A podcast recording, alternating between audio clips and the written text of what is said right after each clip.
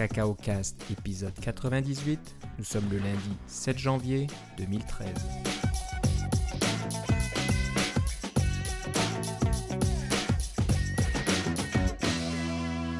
Bonjour et bienvenue à tous dans ce nouvel épisode de Cacao Cast. Comme d'habitude, Philippe Casgrain est avec moi. Comment ça va, Philippe? Ça va très bien et toi, Philippe? Bah, ça va très bien. Je veux commencer en te souhaitant une bonne année. Ah, Ben oui, pareillement, et à tous nos auditeurs aussi. On a survécu à l'apocalypse Maya, alors c'est bien. Voilà, on a survécu à ça et puis euh, au repas euh, bien arrosé, et puis euh, trop de calories, etc. Mais bon, on a de bonnes résolutions, j'imagine, pour 2013. Donc, Ouais, euh, la, la mienne, c'est euh, euh, 2560 par 1440. euh, ok. c'est simple. Ouais, c'est ça. Euh, c'est une bonne résolution, c'est sûr. Ouais. Mais bon, il y, a- il y a des amis là qui commencent à publier leurs résolutions en ligne, donc euh, pour euh, pour se motiver, puis surtout pour se rendre, comment dire, pour pas se défiler. En fin de compte, quand tu publies tes résolutions, bah, tu es obligé de t'y tenir parce que tout le monde les a vues. Ouais, ça. Donc je sais pas si tu as vu ça aujourd'hui, mais voilà, c'est Il y a- sûrement des sortes d'applications et de sites web et de services web pour ça. exactement. et Donc puis, on c'est- va- c'est- on va- si vous avez le goût d'en construire, on va, on va vous parler comment faire aujourd'hui. Voilà, on va vous parler de services euh, qui permettent de faire ça. Euh, donc voilà, on souhaite une bonne année à tout le monde. Euh, certainement plein de bonnes choses qui vont, qui vont arriver cette année. Des nouveaux iPhone, iPad, macOS peut-être. Ah, des iOS, conférences aussi. Des conférences aussi. Alors, je sais pas, est-ce que tu veux nous mettre un peu à jour à ce niveau-là ou euh, Euh, oui, on s'apprête à faire une annonce pour la conférence NS North parce qu'on l'a annoncé évidemment en, en primeur dans Cacao Cast. Euh, Oui. Et puis là, on s'apprête à, à mettre les billets en vente très très très bientôt. Ah, ah, donc voilà. Au moment où vous, vous écouterez cet épisode, peut-être allez voir sur le site de NS North si vous êtes intéressé parce que ça risque de partir vite. Voilà. Donc nsnorth.ca, euh, je sais pas si le, la, la, la liste, euh, la mailing list sera toujours là, on verra. Mais si, Oui, bien vous- sûr. si elle est encore là, inscrivez-vous pour recevoir les, les nouvelles.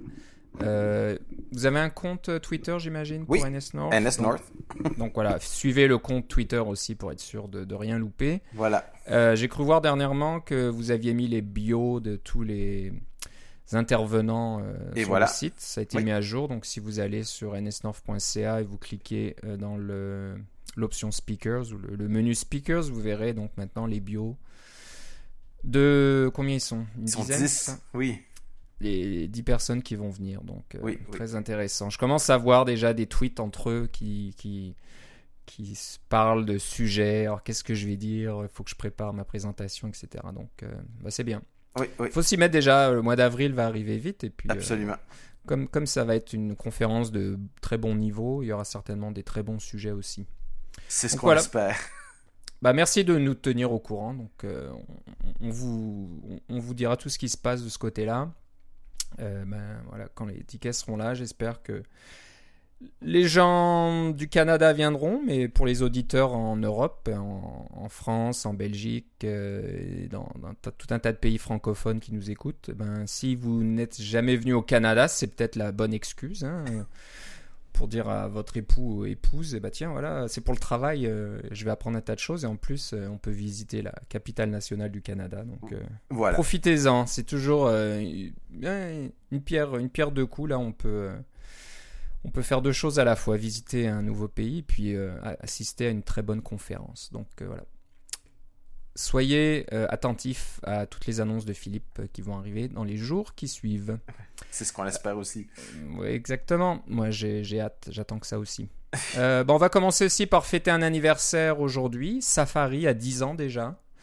10 Euh, ans, on n'en revient pas. Hein. C'est vrai que c'est, je sais pas, on est tellement habitué. Moi, je suis un fidèle de Safari. Je n'ai, je, bah, j'utilise Chrome uniquement quand j'ai besoin de, de voir une vidéo flash ou des choses comme ça. Mais C'est ça.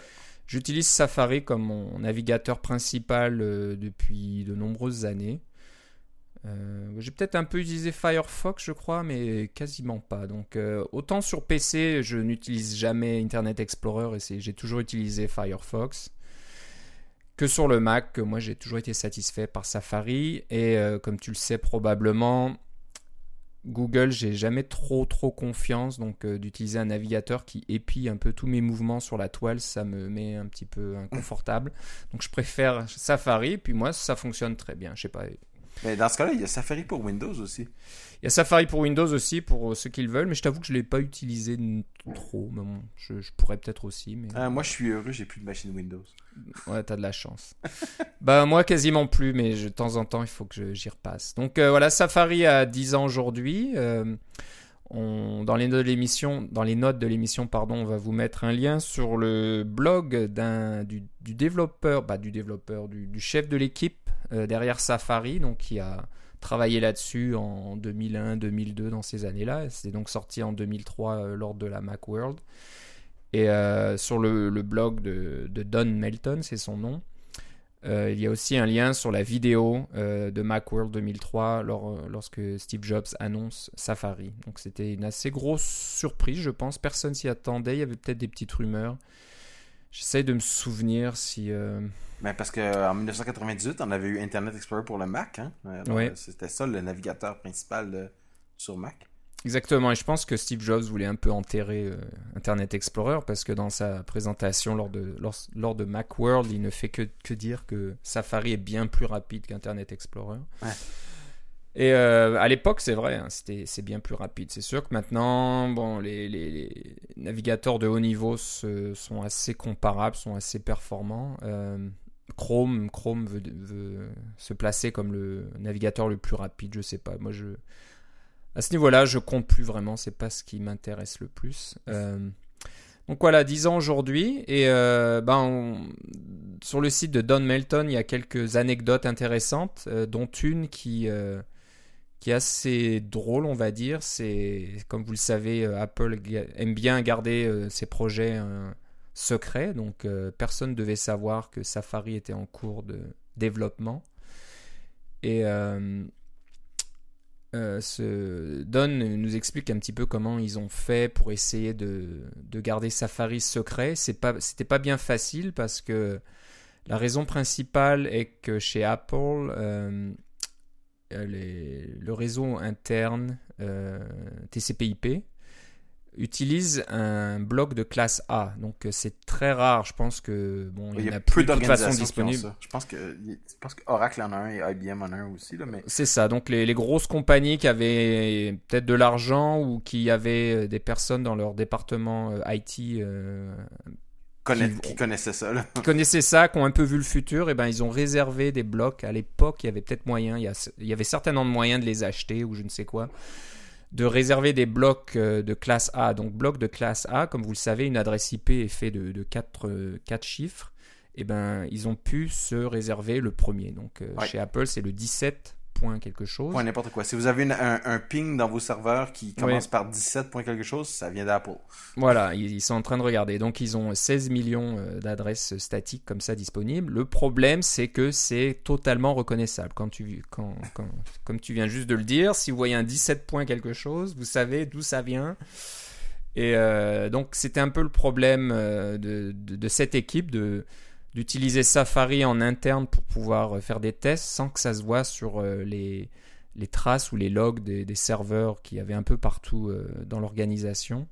Donc, ben, ils ont dû, ils ont dû masquer un petit peu tout ce qui est l'identification. Hein. Vous savez, quand vous utilisez un navigateur pour vous connecter à un service, il y a toujours l'identification de, votre euh, du, navigateur que vous utilisez qui va apparaître quelque part. Donc euh, je crois qu'ils s'étaient, euh, je sais pas, ils avaient mis Gecko ou quelque chose comme ça. C'est ça. Enfin bref, ça explique pourquoi cette chaîne de caractères là qui apparaît dans dans dans vos serveurs, dans vos logs de serveurs est si longue que ça parce qu'ils ont rajouté des trucs au fur et à mesure.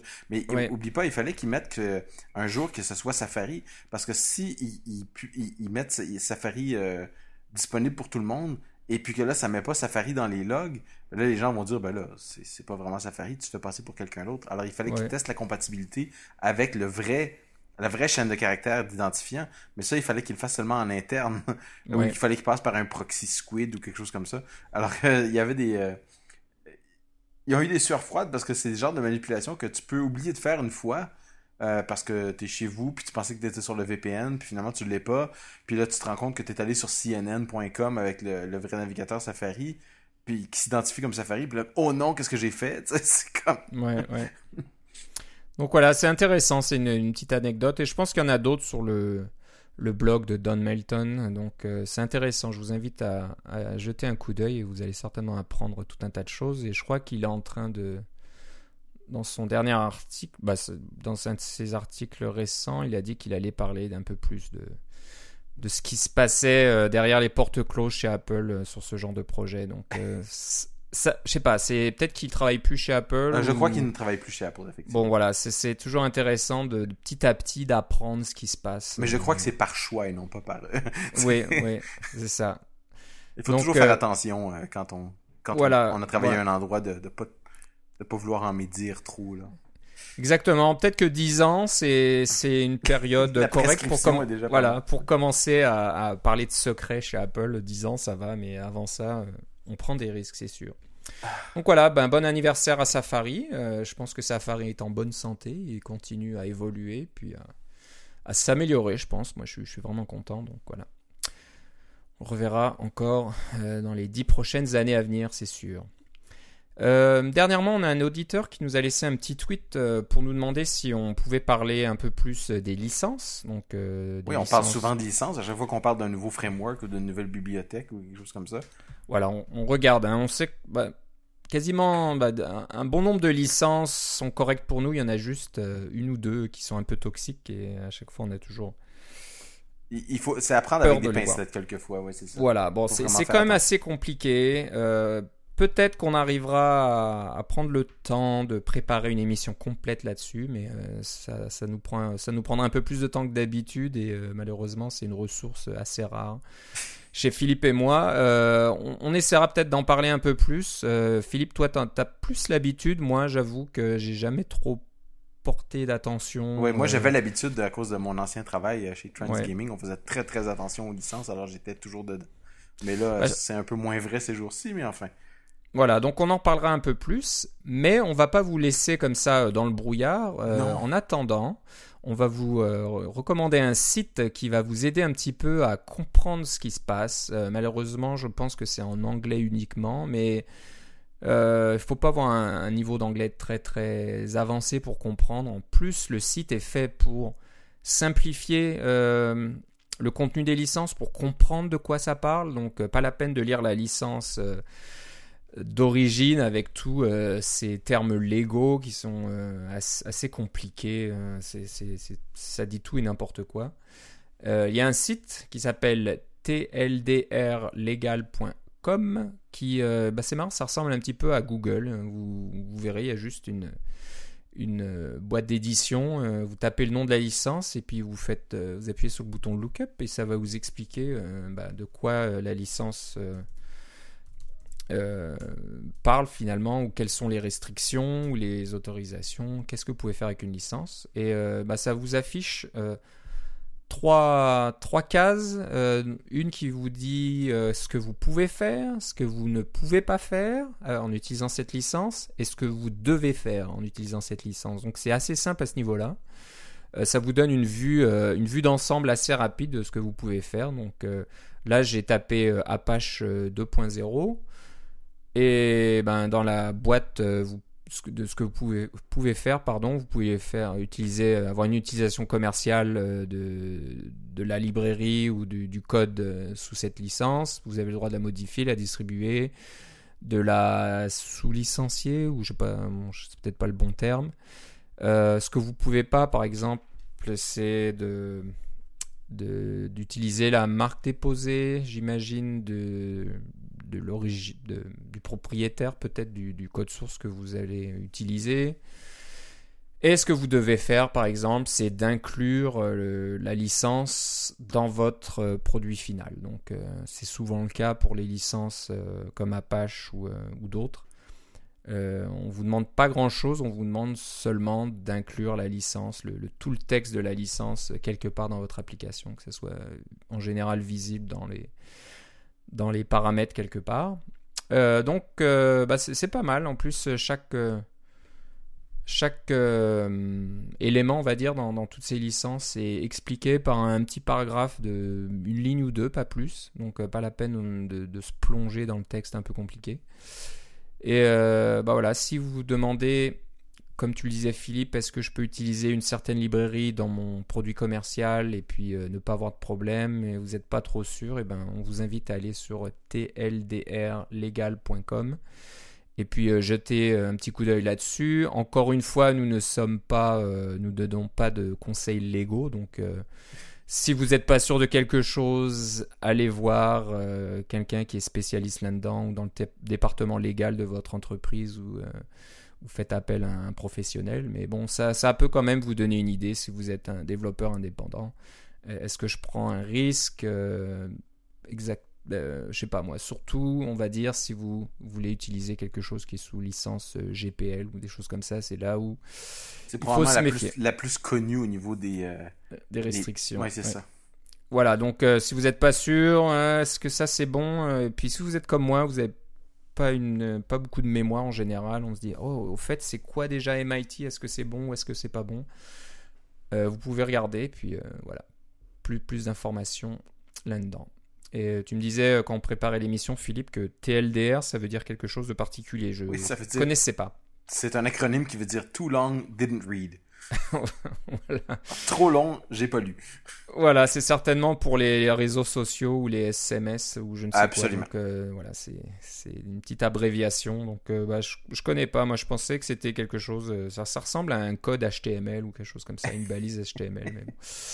Euh, ça pas mal, ça. Toutes les pages web, il n'y aurait presque rien dedans parce qu'il y aurait une belle liste TLDR. Ça serait bien, hein? Donc, euh, tldrlegal.com. Euh, je, trouve, je, trouve, ça intéressant. que Je devrais peut-être dire de qui. C'est Kevin Wang qui fait ça. Voilà. Il faut quand même qu'on fasse une bonne attribution. Donc, euh, je n'ai pas trop regardé ce que fait ce Kevin Wang. Je pense que c'est un étudiant. UC Berkeley, peut-être, je pense. Donc euh, voilà, c'est bien, c'est peut-être, je sais pas, un, projet de fin d'année ou, autre chose, mais enfin, moi, c'était une bonne idée. Euh, sujet suivant, un outil que tu as trouvé, Philippe, qui. Euh, bah, toi, t'aimes bien retrouver des, des, outils ou des fonctionnalités d'anciennes versions de, macOS 10. On en parle souvent, des affaires comme euh, inverser le scroll sur votre trackpad ou des choses comme ça. Voilà. Et tu nous as retrouvé un autre et j'avoue que j'avais pas trop remarqué qu'il était plus là dans, dans l'IMO, dans, Ten Lion. Et euh, parce que je m'en sers assez peu souvent. Là, je suis devant mon iMac 27 pouces.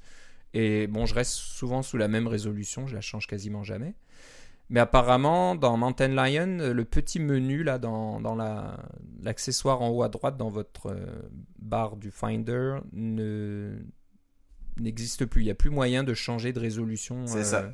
Euh, Parce qu'avant, on avait dans les préférences système pour les affichages, c'était marqué euh, affiché dans la barre des menus. Là, il y avait une petite case à cocher, puis on pouvait avoir un petit menu. C'est super pratique. Quand on fait des présentations, on se branche sur un projecteur, on veut changer la résolution du projecteur directement par la barre des menus, etc. Euh, ou euh, si vous avez un, MacBook Pro euh, Retina, vous pouvez vouloir changer, mettre la résolution native, la résolution Retina, la résolution super maximum. vous voulez peut-être le changer directement et peut-être juste de façon temporaire aussi. Alors ce petit menu-là était pratique, mais le fait que tu n'as même pas remarqué qu'il soit disparu veut probablement dire que la plupart, pour la plupart des gens, c'était le bon choix.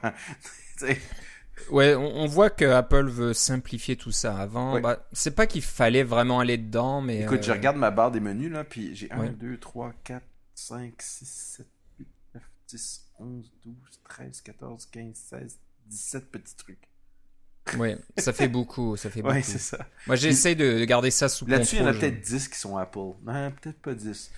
Ceux d'Apple que j'ai, j'ai euh, Bluetooth, euh, j'ai Time Machine, le VPN, Airport, euh, le son, la batterie, euh, le clavier, parce que j'aime bien pouvoir changer de clavier parce que je branche un clavier externe qui va être US, mettons. évidemment, l'heure. Le, le, petit, le petit outil qui vous dit qui est branché. Sur, quel compte vous êtes branché? Spotlight et évidemment dans, dans Mountain Lion, le Notification Center. Alors, ce qui, ce qui arrive probablement, c'est que ils se sont dit, bon, on rajoute le Notification Center, il va être là pour tout le monde qu'est-ce qu'on enlève? Parce que sinon, ça rentre plus là, les, dans les barres des menus. Là. Euh, on a beau voir des écrans. Euh, bon, moi, c'est un, un, 13 pouces, là, alors j'ai 14400 euh, pixels de large. Mais imagine sur un MacBook Pro 11 pouces avec 1366 pixels de large, là, quelque chose comme ça. ça commence à avoir moins de place, là, tu sais. Ouais. Alors c'est une question de place et puis une question de, simplifier un petit peu les options. Donc il y a toujours moyen euh, dans le dans panneau de contrôle ou dans les, paramètres de changer la résolution. Oui, ça, serait. Mais Apple, voilà, Apple veut maintenant vous donner une résolution par défaut en disant voilà la, la meilleure résolution pour votre Mac euh, c'est celle-là et vous n'avez pas vraiment besoin ou de, euh, de de comment dire de besoin de la changer. Donc euh, là, je regarde en anglais, c'est euh, la résolution best for your built-in display. Point à la ligne. Euh, donc c'est un peu ça, je pense ils que disent même pas c'est quoi la résolution. Ils disent pas que c'est 2560 par non. 1440. Ils vous disent non, voilà, c'est Exactement, et je pense que c'est peut-être une bonne idée pour les nouveaux Mac avec écran Retina. C'est vrai que je pense qu'il y a une résolution idéale en fin de compte en fonction de, la résolution de l'écran et puis de la taille euh, physique de, votre écran. Pour que les menus soient lisibles, pour que tout soit utilisable, euh, Apple a certainement travaillé en se disant on pense que c'est ça la, résolution qui va aller le mieux. Ça va avec la, votre nombre de pixels. Si vous avez un Retina, vous voulez avoir vos 4 pixels pour 1. Si vous avez un, écran ordinaire, ben, vous voulez avoir un pixel pour 1. C'est sûr que vous pouvez faire des résolutions intermédiaires, mais il va toujours avoir un flou. Chaque fois que je vais chez ma mère, elle, elle a mis, elle met pas son écran en résolution native, elle le met en résolution euh, plus petite finalement. Il y a moins de pixels sur l'écran, mais chaque pixel est plus gros, puis c'est ça que ça mhm. y prend pour ses yeux. Qu'est-ce que tu veux? Ouais, ouais, c'est ça. Puis le fait que ce soit flou, ben ça la dérange pas tant que ça. Voilà. Moi, ça me bah dérange, mais ça dérange pas tant que ça. Tout ça pour dire qu'il y a un outil qui s'appelle Display Menu, euh, qui a été développé par un développeur allemand, si je ne me trompe pas. C'est un site en Allemagne qui qui, ben, ben, qui, donne, qui ramène ce menu. Je pense qu'il est amélioré quand même. C'est pas, c'est pas juste le, menu qu'il y avait avant. Ça vous donne le, les dimensions, bien sûr, la résolution, puis ça vous donne aussi les, le, rapport euh, largeur sur hauteur. C'est ça, comme 16-9 euh, ou 4 par 3 ou etc. Voilà. donc ça vous donne tout ce qui est euh, disponible. Moi, je l'ai. Tu l'as installé ou j'imagine? Bon, moi, je l'ai pas encore installé. Je sais pas si je le ferai, mais bon, juste pour savoir à quelle résolution. Il est disponible en français, incidemment. C'est marqué juste en anglais et en allemand sur le site, mais il y a une, une version française incluse. Ok. Et euh, bah juste pour savoir quelle est la résolution actuelle, ça peut toujours être intéressant parce que bon, il arrive assez souvent qu'on se dise quelle est ma résolution déjà, je me souviens jamais. Et euh, bah, au lieu d'aller chercher ça, je ne sais où, euh, c'est pas évident. Bah, maintenant vous pouvez le voir et puis vous pouvez aussi changer. Ça peut être bon je sais pas, pour du développement, pour un développeur, c'est toujours bon de pouvoir changer de résolution puis tester une application à une résolution différente. Oui, c'est ça. Non, c'est sûr que votre application va être un peu floue, mais vous allez vous rendre compte que, par exemple, sur un MacBook Pro 11 pouces, votre application rentre pas. ou les boutons sont pas au bon endroit ou des choses comme ça. Là, puis euh, Auto Layout n'a pas fait sa bonne affaire. Un autre truc qui est intéressant aussi, c'est si vous avez des tests unitaires. Euh, quelquefois, les tests unitaires vont tourner sur votre iMac 27 pouces sans problème. Là, après ça, vous les faites tourner sur un, une plus petite machine comme un MacBook euh, Air 14 pouces, 13 pouces. Et puis là, vous vous, euh, vous, vous rendez compte que en fait, les tests unitaires passent pas parce que vous avez fait des suppositions qui supposaient un très grand écran. Alors, ça, ça cause beaucoup d'hilarité de, par la suite. C'est vrai. Donc voilà, c'est un petit outil bien utile. Display menu. et vous regarderez ça dans les notes de l'émission parce que le le site est un peu euh, long et difficile à épeler. et puis c'est en allemand alors. C'est en allemand, ça va pas aider. Euh, un outil, on avait parlé d'outils comme Parse, je pense, euh, dans le passé, qui vous permet de d'héberger des services web, on va dire. Donc au lieu de d'avoir d'avoir votre propre serveur, d'avoir votre propre code Ruby ou PHP ou Python ou je ne sais quoi, de, s'occuper de tout ça. De tout ça, il y a, il y a plusieurs offres maintenant. Il y a plusieurs euh, compagnies qui offrent des, des services clés. Euh, comment dire euh, Clés en main. Clés en main, c'est ça. Donc prêt à l'emploi. pour faire des push notifications, pour, je sais pas moi, pour stocker des données. et, les synchroniser, puis des choses comme ça. Synchroniser, pour interfacer avec les réseaux sociaux, pour faire tout un tas de choses. donc on a parlé de Parse. Euh, Parse a une. Euh, ah, je pense qu'ils ont. On a parlé de Parse, mais aussi au début du mois de décembre, on a parlé de Heroku Mobile. Heroku Mobile aussi, qui vous, disait, euh, qui vous disait comment on pouvait relier vos données Core Data avec une base de données stockée sur un serveur Heroku qui, qui, en fait qui fonctionne en Ruby et puis que vous avez presque pas de code à, écrire pour que ça fonctionne et avoir du synchronisme sur, sur le web. Euh, c'est clair que vous pouvez utiliser iCloud pour dans, certains cas, mais c'est les nombres de cas de figure d'utilisation dans iCloud sont curieusement assez limités parce que c'est toujours limité à, l'application ou à un groupe d'applications. Vous pouvez pas faire des affaires inter-applications si c'est pas le même vendeur. Et puis, euh, le même fournisseur, pardon. Et puis, vous pouvez pas euh, faire des, notifications ou du partage d'informations inter-compte. Alors, c'est toujours lié au même identifiant Apple. Euh, pour faire les, trucs avec iCloud. C'est bien pour ce que ça fait quand ça marche, mais euh, euh, il y a vraiment beaucoup de cas de figure où, où c'est pas, vous couvrez pas avec iCloud. Puis là, à ce moment-là, vous, vous pensez peut-être, ben, je vais faire mon propre service web et des choses comme ça. Puis quand vous pensez à faire votre propre service web, c'est le temps de commencer à regarder quels sont les, services web professionnels qui sont ouverts avant de vous dire je vais faire le mien, puis je vais entretenir mon serveur, puis je vais m'assurer que mon Mac mini à la maison soit toujours branché, puis que ma connexion Internet fonctionne toujours, puis des choses comme ça. Non, non, c'est pas des choses que vous voulez faire pour un truc que vous voulez vendre. Vous voulez avoir un service euh, fiable et dont vous n'êtes pas nécessairement responsable euh, directement. à moins d'avoir des volumes extraordinaires, mais pour la plupart des, petites applications, ça devrait faire.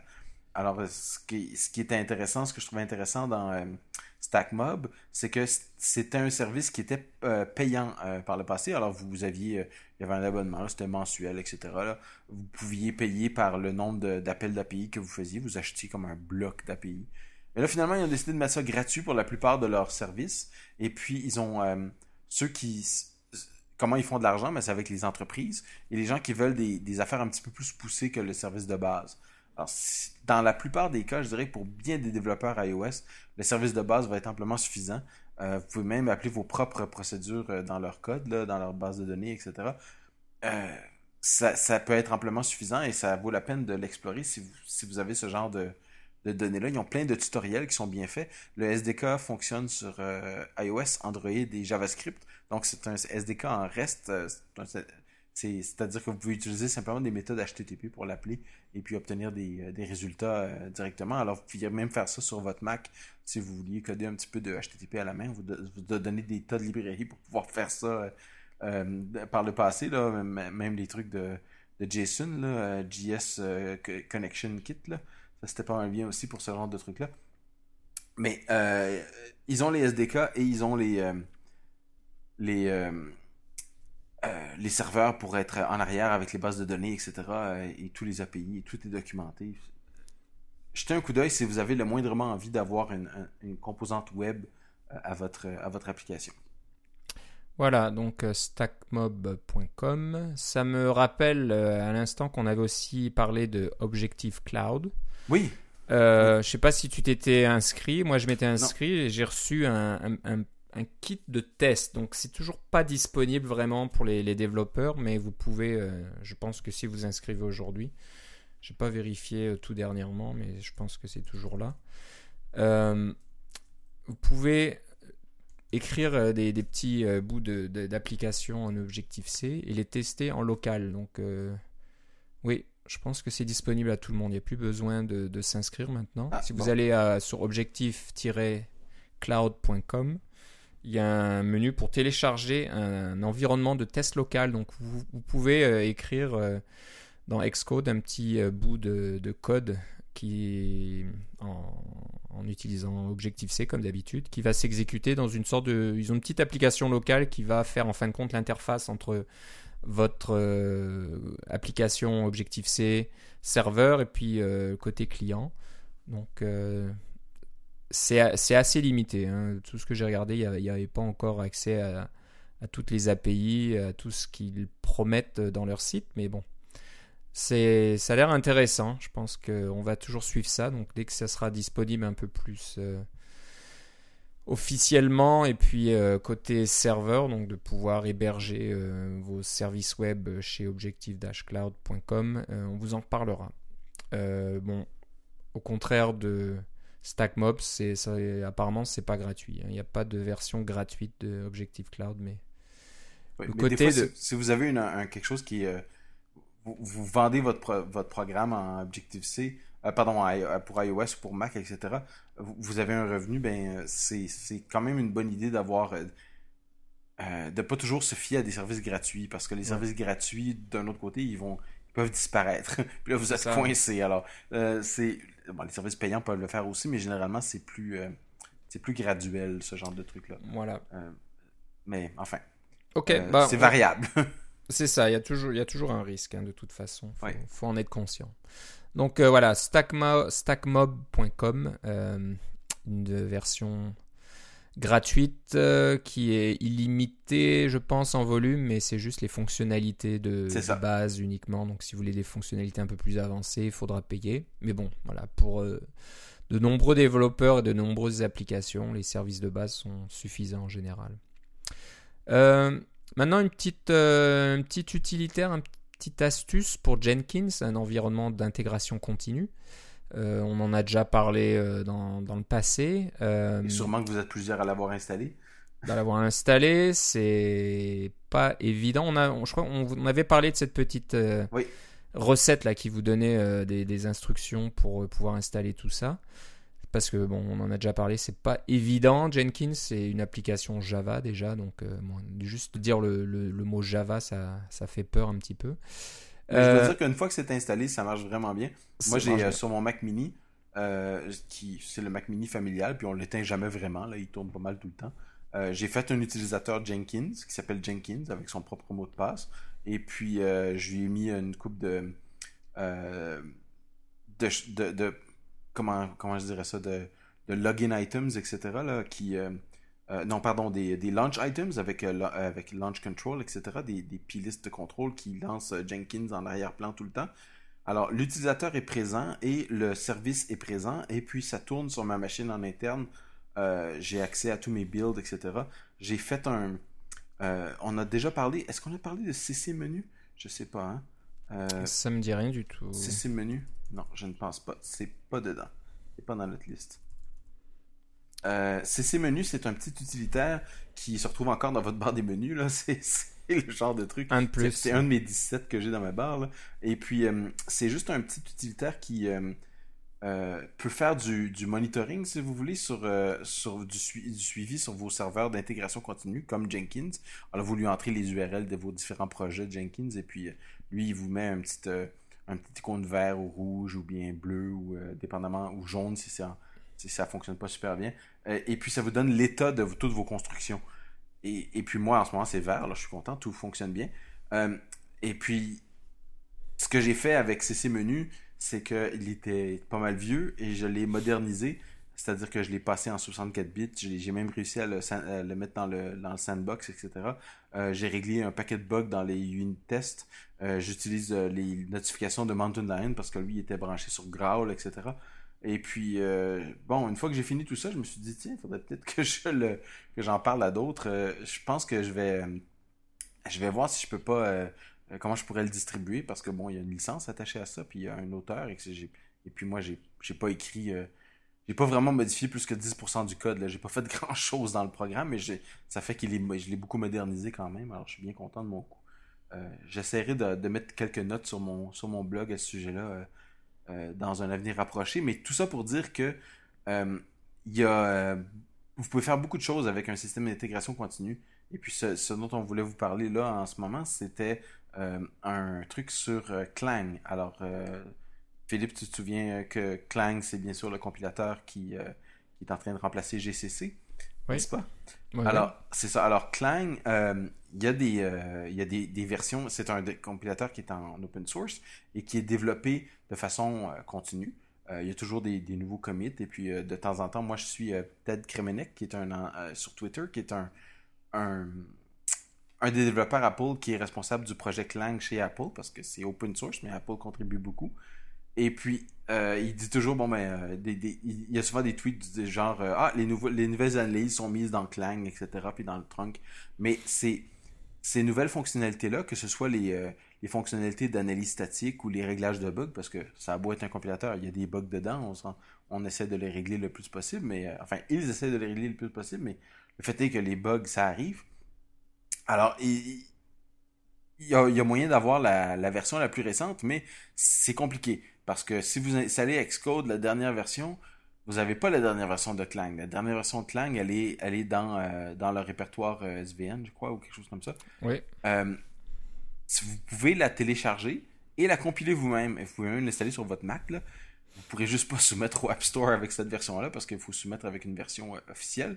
Mais si vous avez l'impression que vous avez un bug dans, euh, dans Clang euh, ou que votre, vous avez frappé un bug de compilateur, vous pouvez télécharger la dernière version, l'installer puis voir si le bug se reproduit avec votre, avec votre programme ou vous voulez vérifier les nouvelles fonctionnalités d'analyse statique. On parle souvent de l'analyseur statique qui détecte des, problèmes dans votre code avant même que le code soit euh, exécuté.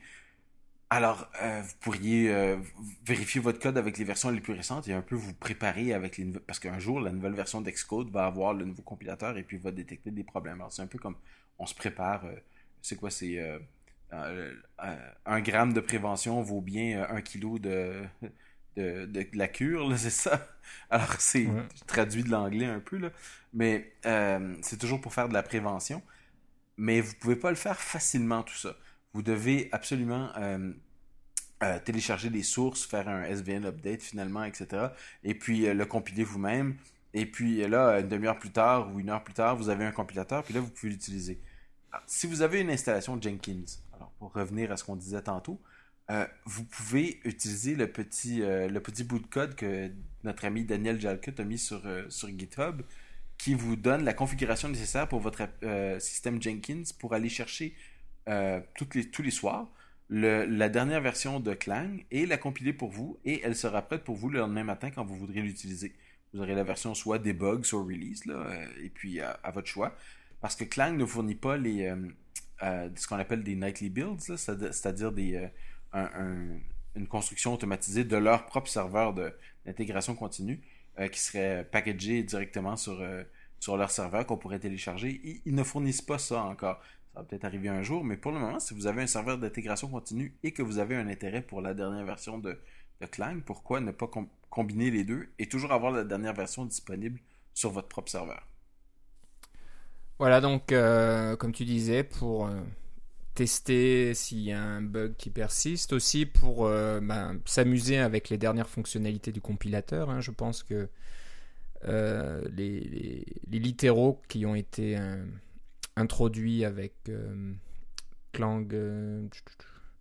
Euh, ah, je me rappelle plus quelle version. On a... Je sais plus, ouais. il y avait un site web qu'on a sorti qui avait toute cette information-là. On en a parlé, mais je, suis sûr que c'était disponible sur le, site open source de Clang avant que ça soit disponible dans Xcode. Il y a toujours un petit délai. Xcode, comme tu disais, n'utilise pas la toute dernière version de Clang. Donc, euh, oui, à l'épisode précédent, on a parlé des Objective-C Feature Availability Index sur le site d'Apple. Voilà, exactement. Donc, euh, ben, pour ça aussi, c'est intéressant d'avoir de, la toute, dernière version de Clang. Et puis, euh, comme tu le disais, au lieu de, de faire beaucoup de travail manuel, là, de, mettre ça à jour, de compiler, etc., ben, pourquoi ne pas utiliser votre serveur Jenkins qui est déjà là, qui fonctionne pour vos applications? Ben, Vous pouvez aussi euh, lui rajouter des projets supplémentaires pour faire des petites choses comme ça.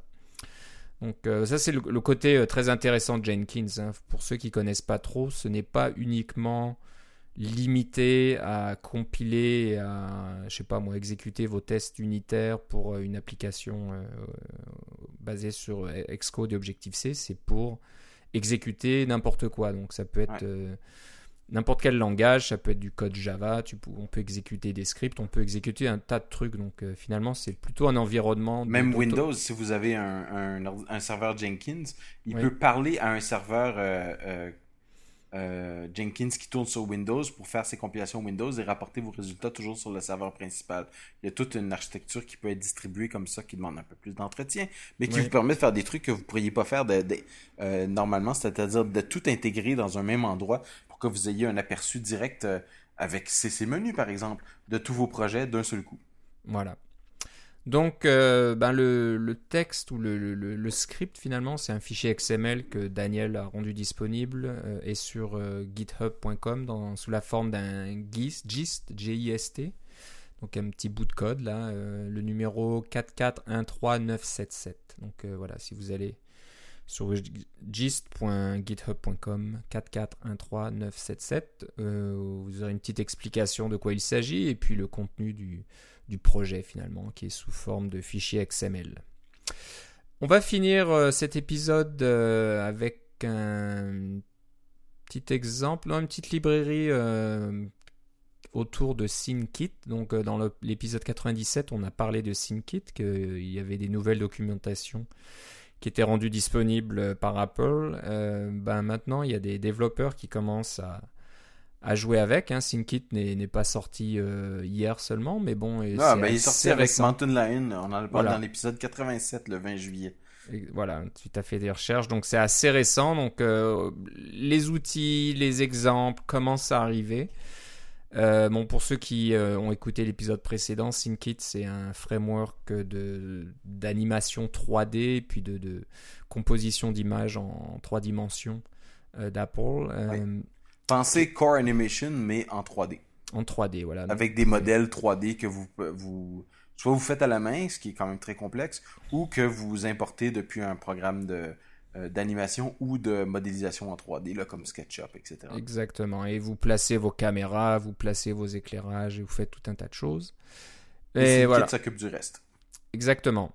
Mais euh, ce qui a l'air de manquer, c'est un petit peu le côté interactif de SyncKit. Donc si vous voulez euh, explorer votre euh, scène en 3D, comment, comment faire? Donc il y a un développeur qui a travaillé en le Steven. Oh je, ne sais pas si j'arriverai à, prononcer. Smith, Smith. je pourrais jamais prononcer son nom correctement. Ben, il a écrit un une petite application, je pense, euh, qui permet d'explorer, de, pouvoir euh, tourner autour de sa, de sa, scène en 3D un petit peu euh, de tous les sens en utilisant plusieurs types de contrôles. Donc ça marche au clavier, ça marche avec la souris. non, c'est le clavier et la souris simultanément. Alors pensez quand vous jouez à un jeu en ligne, pardon, un jeu euh, où on, doit se promener dans un univers virtuel, vous avez généralement une main sur le clavier et une main sur la souris. Le clavier vous fait avancer, reculer à gauche, à droite, et puis la souris fait pivoter la caméra. Alors, euh, vous comme si vous tourniez sur vous-même. Vous tourniez la tête, vous pouvez regarder en haut, en bas, etc. Alors, c'est les deux, euh, les deux contrôles typiques de quand on joue avec un clavier et une souris. Et puis, évidemment, on appuie sur la barre d'espace pour sauter. Mais si vous avez un contrôleur, par exemple un contrôleur de style Xbox 360, qui, soit dit en passant, sont des contrôleurs USB et qui, avec l'aide d'un petit pilote USB, vont fonctionner sur vos Mac.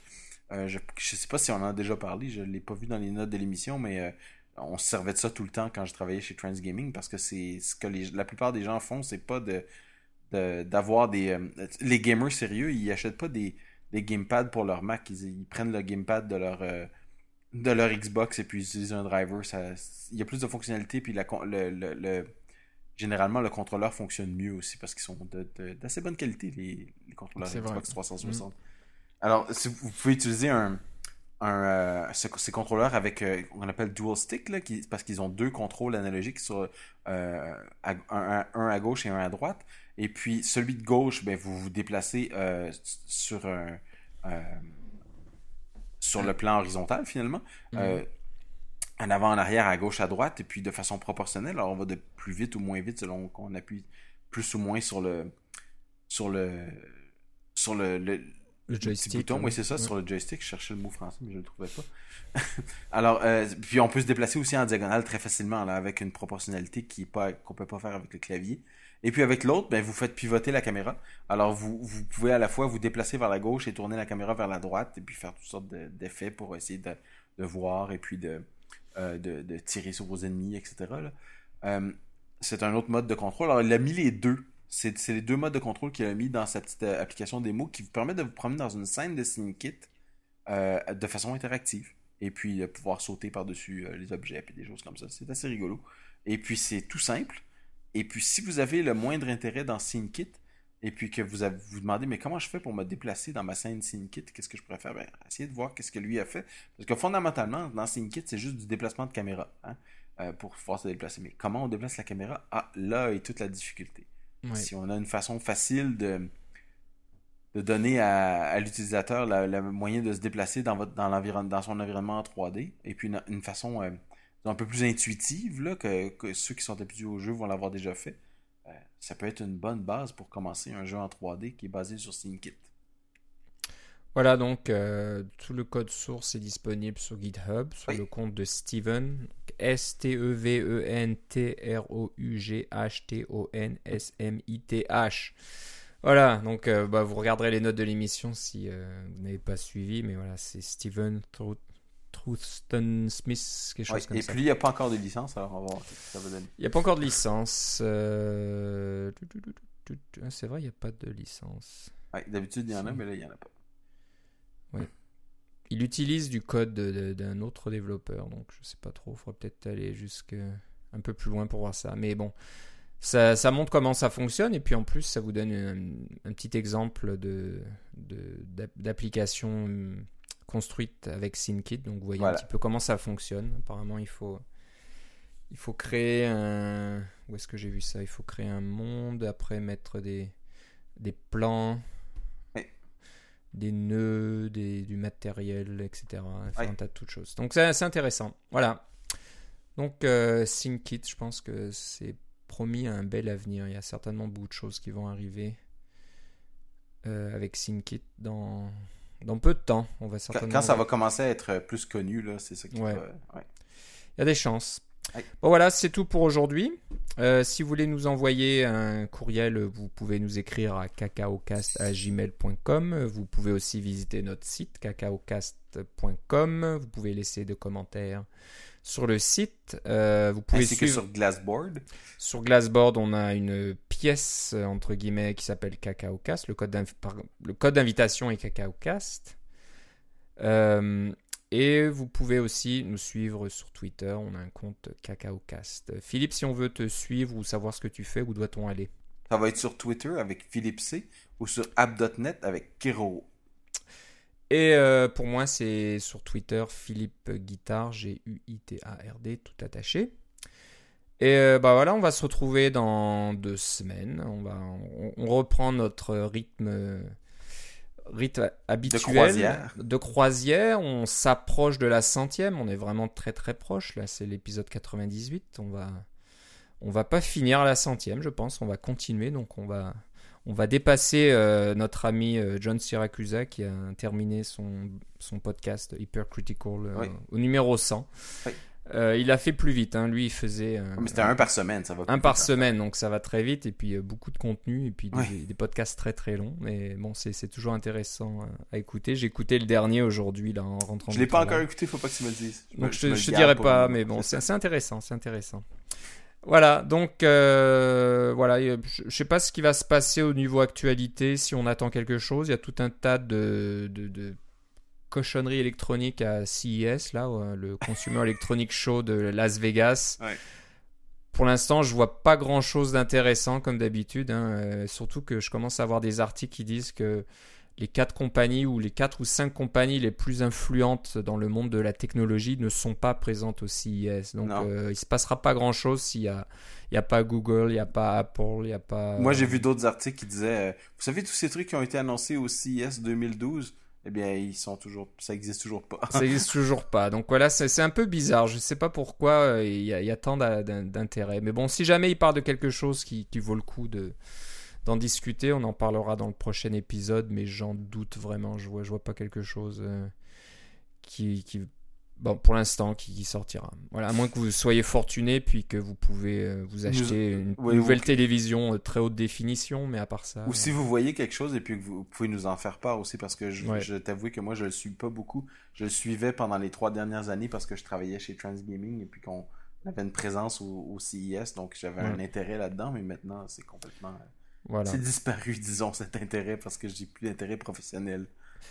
En fin de compte, euh, enfin bref, oubliez euh, CIS, mais comme on le disait en début d'émission, suivez ah, pardon, attentivement ce qui se passe de côté de NS North. Ah, absolument. .ca, donc c'est là où il va se passer des choses. Ça, vous allez en avoir pour votre argent. Oui, oui, oui. Beaucoup d'annonces de ce côté-là. Oui. Bon, je te remercie Philippe. Et moi aussi, Philippe. On se reparle une prochaine fois. Salut. Bye bye.